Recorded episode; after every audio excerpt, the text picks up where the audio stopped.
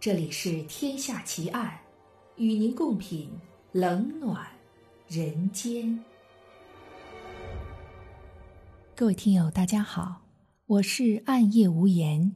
您现在收听到的是《天下奇案》，今天为您带来的案件是入侵梦境，破解杀人奇案。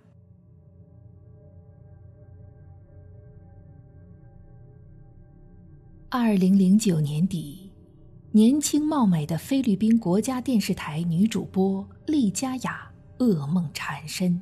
她经常梦见富豪男友被人绑架杀害后，尸首的头颅、躯干和四肢散落于他们曾经约会的地方，恐怖至极。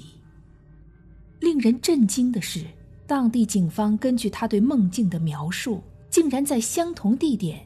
找到了一具男尸，却迟迟无法破案。噩梦仍在继续。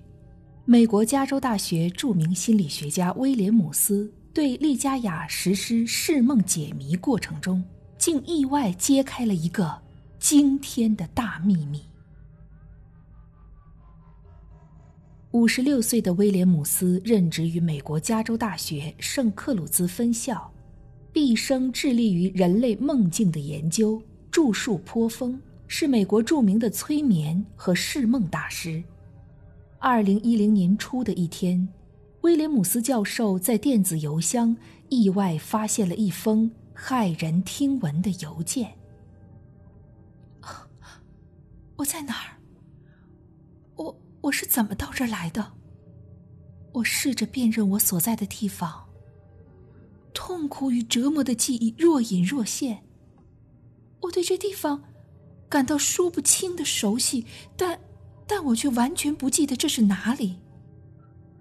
突然，一股强烈的腥臭味儿从四面八方向我涌来。在公园的长椅上，我看见一只戴着戒指的断指，戒指闪烁着幽幽的蓝光。啊，我认得这只蓝宝石钻戒，它，它是我送给未婚夫马拉特的订婚礼物啊。马拉特，他已经很久没有来找我了。难道，难道他已经遇到不测？这段梦境的记录时间是二零零九年十二月三日凌晨四点。做梦人是一个名叫丽佳雅的女孩，职业是菲律宾国家电视台女主播。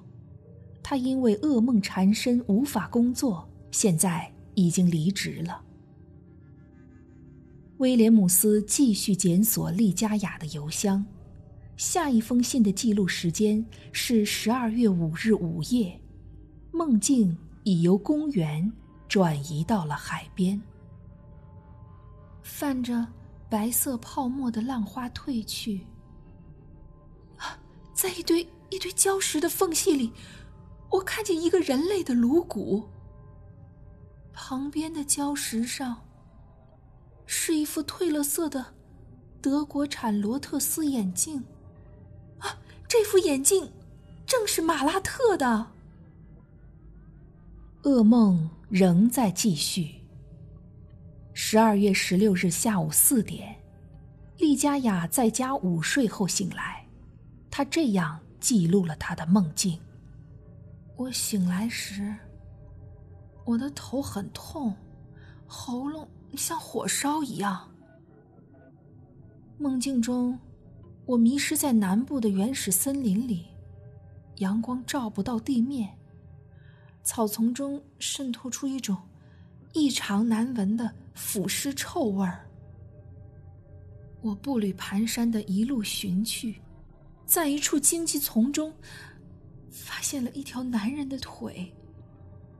老鼠群在噬咬，四周爬满了虫子和苍蝇，我一阵阵恶心。一个记忆开始浮现：我的马拉特被人绑架了，不，不准确的说。是被人撕票了，杀害他的，是一群穷凶极恶的亡命徒。这个新闻好像在我工作的电视台反复的播报过。类似的梦境记录一共有十二封邮件。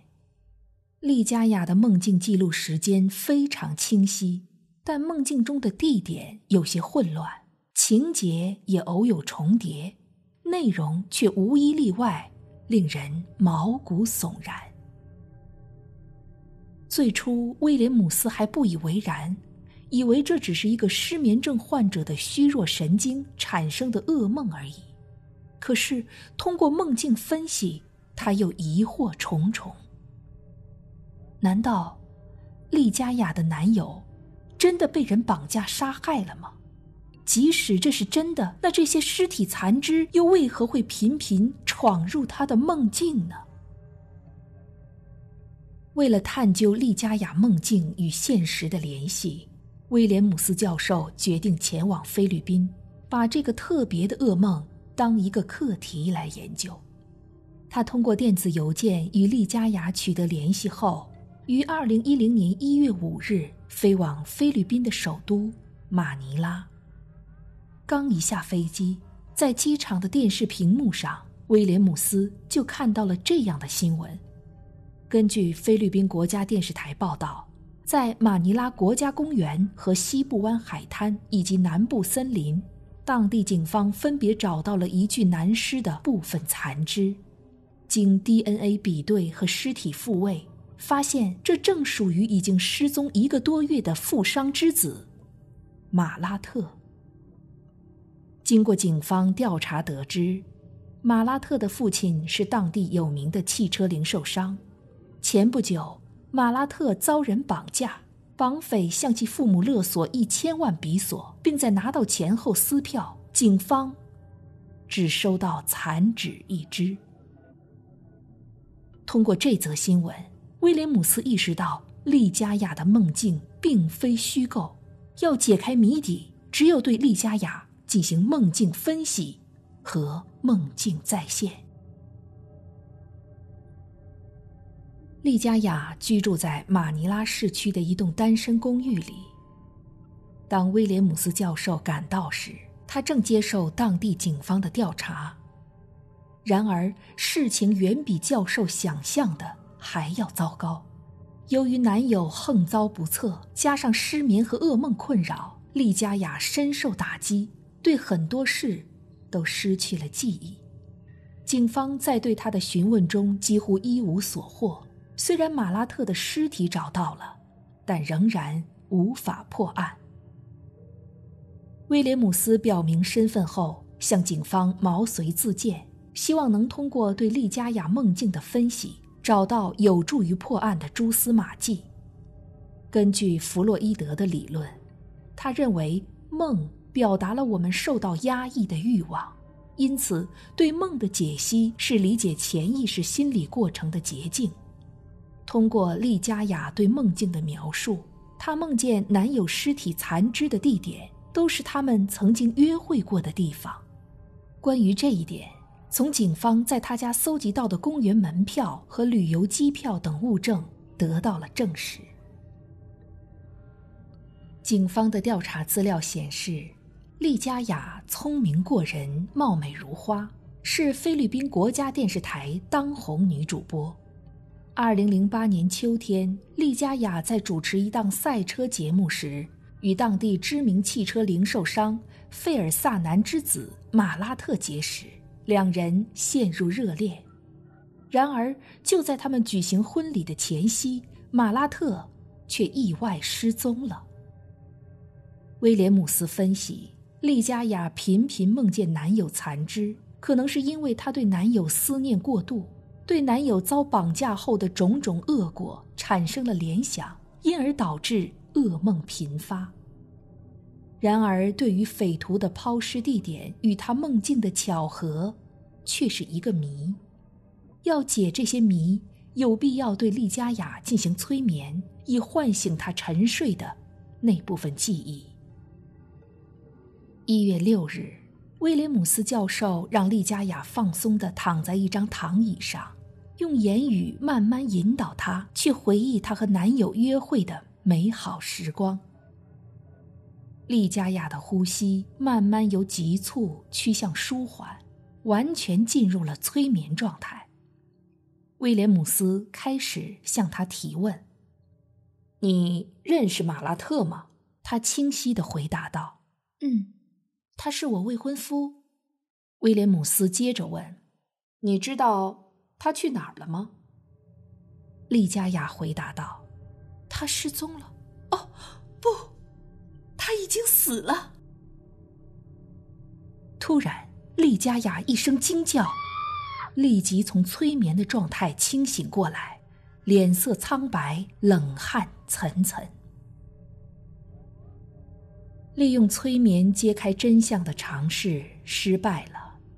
二零一零年四月初，威廉姆斯决定对利佳雅采用高科技技术手段实现梦境再现，以帮助警方破案，从而找到治愈她的方法。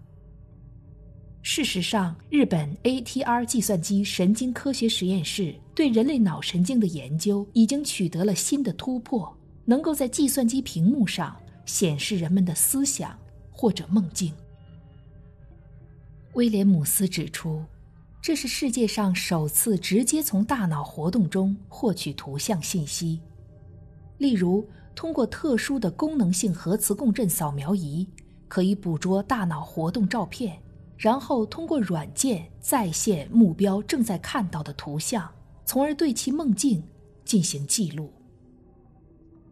在威廉姆斯的努力下，菲律宾警方弄来了有效读取人类大脑的装置。他们在对利佳雅梦境的监控中发现，每当她和男友在公园、海滩或者野外幽会时，梦境中都会飘过一个长发女孩的身影，进而画面就立即切换到令人惊恐的场景，要么是荒山坟地，要么是悬崖峭壁。散落着被肢解了的男人尸体。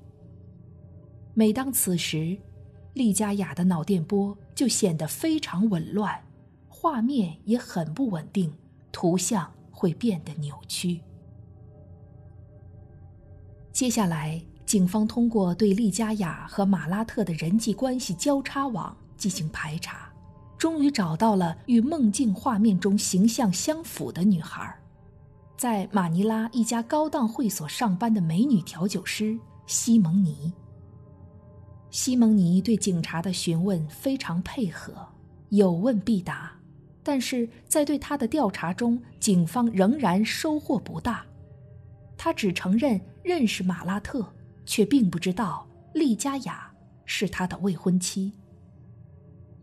当警方拿着西蒙尼的照片出现在利佳雅面前时，他却完全不认识西蒙尼，似乎一点儿印象也没有，只是看着威廉姆斯和警察等人，茫然地摇了摇头。这就奇怪了，到底西蒙尼是利佳雅大脑里的幻象，还是利佳雅的失忆症状加重了呢？针对这一离奇现象。威廉姆斯决定利用美国科学家最近发明的一种读脑机器来监控和改变他的梦境，揭开真相。读脑机器是通过一种叫做经颅皮层磁刺激的电极反射技术，向目标的脑区输入脉冲磁场来监控人的脑部活动，然后通过脑功能磁共振成像技术，就能在计算机屏幕上。看到目标人的梦境，这一诊疗方法的另一个通俗说法又称为入侵脑细胞。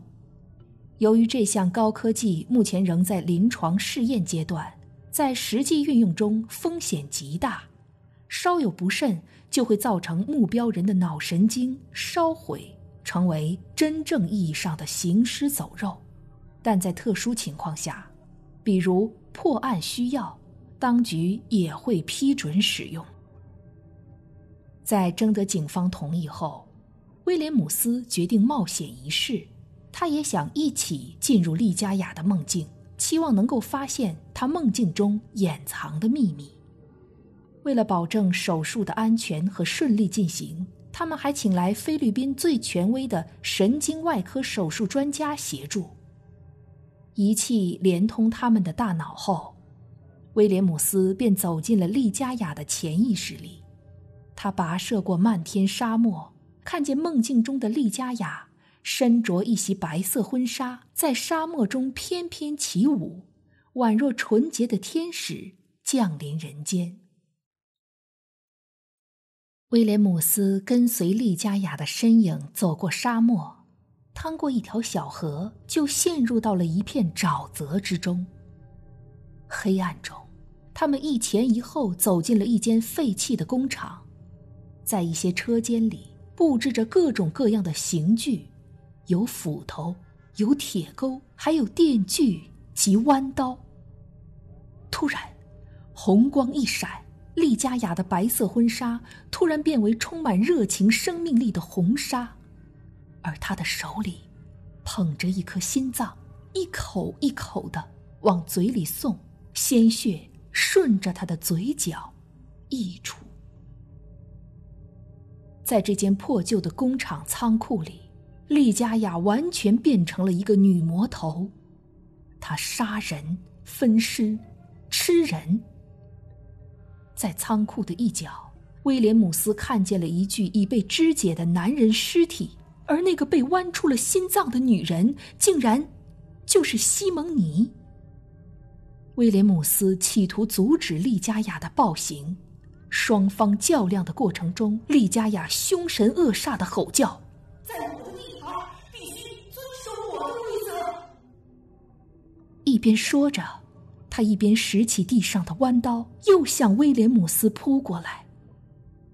威廉姆斯恐惧的一边逃跑，一边呼救。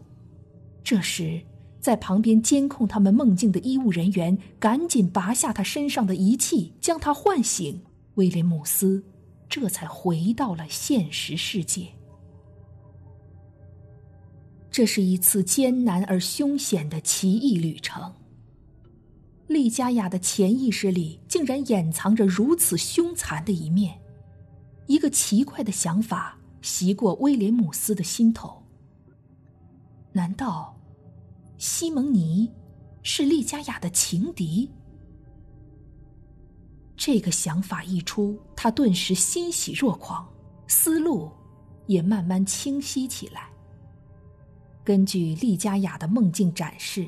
他可以得出这样一个逻辑：马拉特经常光顾高级会所，与会所调酒师西蒙尼产生暧昧情感，背叛了即将举行婚礼的未婚妻利佳雅。于是，利佳雅由爱生恨，雇人绑架了马拉特，在成功勒索一千万比索后，杀人分尸。而他仇恨未消。潜意识里还想杀死情敌西蒙尼，无奈经历这次巨大的打击，他竟然选择性失忆了。西蒙尼也因此而逃过一劫。顺着这个思路，警方再次询问了西蒙尼，他终于承认了自己与马拉特的恋情，但他是真的不知道马拉特已经有未婚妻，更没有想到。情人会被利加雅疯狂杀害。威廉姆斯的推论成立，而菲律宾警方经过艰难的取证过程，终于证实了利加雅主谋绑架并杀人分尸的罪行。